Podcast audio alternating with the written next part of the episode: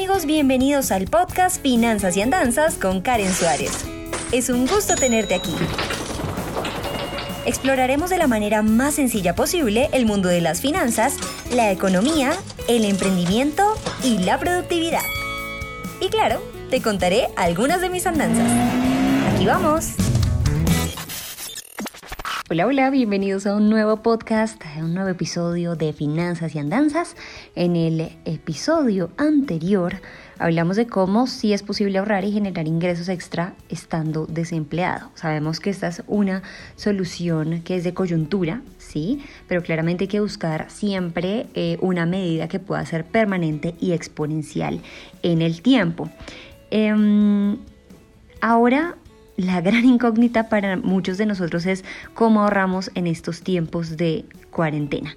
Y es que ante la situación de una crisis económica, eh, pues a nivel mundial, es de suma importancia poder reforzar los hábitos de nuestras finanzas personales, sobre todo nuestros gastos en casa. Por eso siempre se recomienda tratar de clasificar esos gastos en lo que consumimos. Por ejemplo, nuestros alimentos, eh, las cosas que necesitamos para trabajar, los productos para el cuidado de nuestra salud. Eh, y con todo el tema del confinamiento hay que prever contar con los productos más indispensables en nuestro hogar sin pasarnos a la línea de gastar en cosas innecesarias. Pero eso no quiere decir que vamos a hacer compras, eh, digamos, tan restrictivas tampoco, es decir, no, no voy a comprar champú en un mes porque estoy ahorrando, no, hay que hacer como una buena lista que tenga los insumos con los que nos sintamos cómodos y tampoco pasarnos al otro lado y, hacer compras de pánico eh, como si el mundo fuera a acabarse como vimos al inicio del año con el tema del papel higiénico. Al contrario, es necesario hacer una lista solo con los insumos que son realmente necesarios, aquellos que sin duda no pueden faltar en el hogar. Y aquí les dejo un tip apoyemos el comercio local. En Colombia estamos viendo una situación, por ejemplo, eh, muy triste con los campesinos colombianos. Em, sobre todo con los paperos, las personas que cultivan papa. Y hay un dato eh, que es bastante desgarrador, es que para esta misma época, pero hace un año, el kilo de papa estaba a 53 mil pesos colombianos. Y hoy en día el kilo está a 11 mil pesos. Entonces los campesinos realmente ya decidieron no, no utilizar intermediarios para su comercialización, sino irse a las carreteras y a los peajes, eh, que para los que me escuchan de otro país son básicamente los pasos entre un municipio y otro, en donde uno paga como un impuesto con su carro por pasar eh, y se paran ahí en los peajes y venden la papa casi que regalada. Entonces apoyemos lo local, en la medida de lo posible. Si, por ejemplo, tenemos que comprar papa, pues entonces contactemos. Hay en redes sociales hay muchos anuncios de a quién le podemos comprar directamente que sea campesino.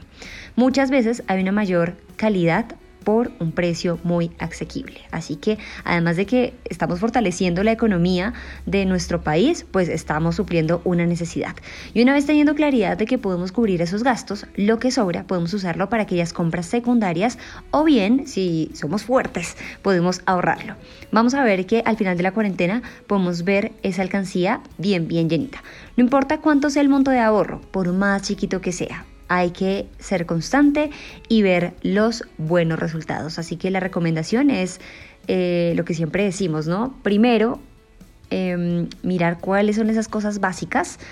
Después, eh, mirar que si podemos ahorrarlo o si podemos hacer unas compras secundarias y al final si podemos darnos un gustico, pero nunca al revés. No hagamos eso de que nos llega un dinero, no lo gastamos, luego eh, a duras penas cubrimos lo que necesitamos y al final decimos no, pues no hay para ahorrar.